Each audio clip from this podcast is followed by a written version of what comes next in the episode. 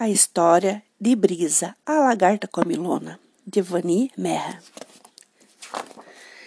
Em um dia de sol, a borboleta Nelly estava chamando a atenção de sua filha, a pequena lagarta Brisa. Por que você comeu todas as folhas das plantas? Por que você é tão gulosa?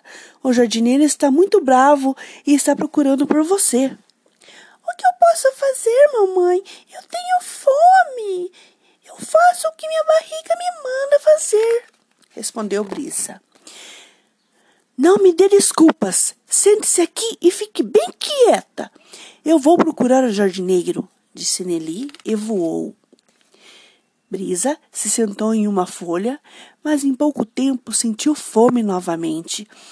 Vou até o jardineiro comer mais algumas folhas, mas tenho que estar de volta antes que a mamãe volte, pensou a lagarta faminta e partiu do jardim. A lagarta, de tanto que comeu, sentia-se inchada, sem fôlego, cansada. Enquanto rastejava, ela estava tão cansada que se deitou sobre as folhas de uma planta para descansar. O jardineiro, naquele momento, estava procurando pela lagarta. Quando a encontrou, disse: Sua lagarta gulosa!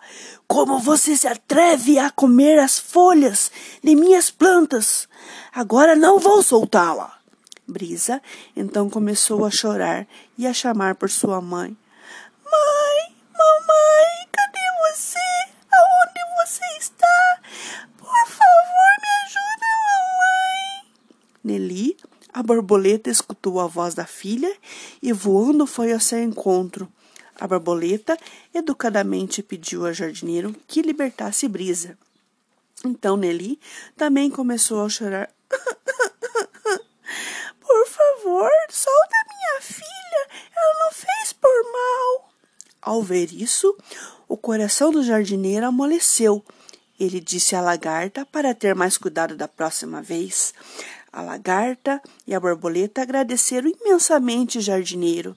Brisa saiu de cima da planta e partiu com sua mãe, e daquele dia em diante ela prometeu que nunca mais seria gulosa. Fim.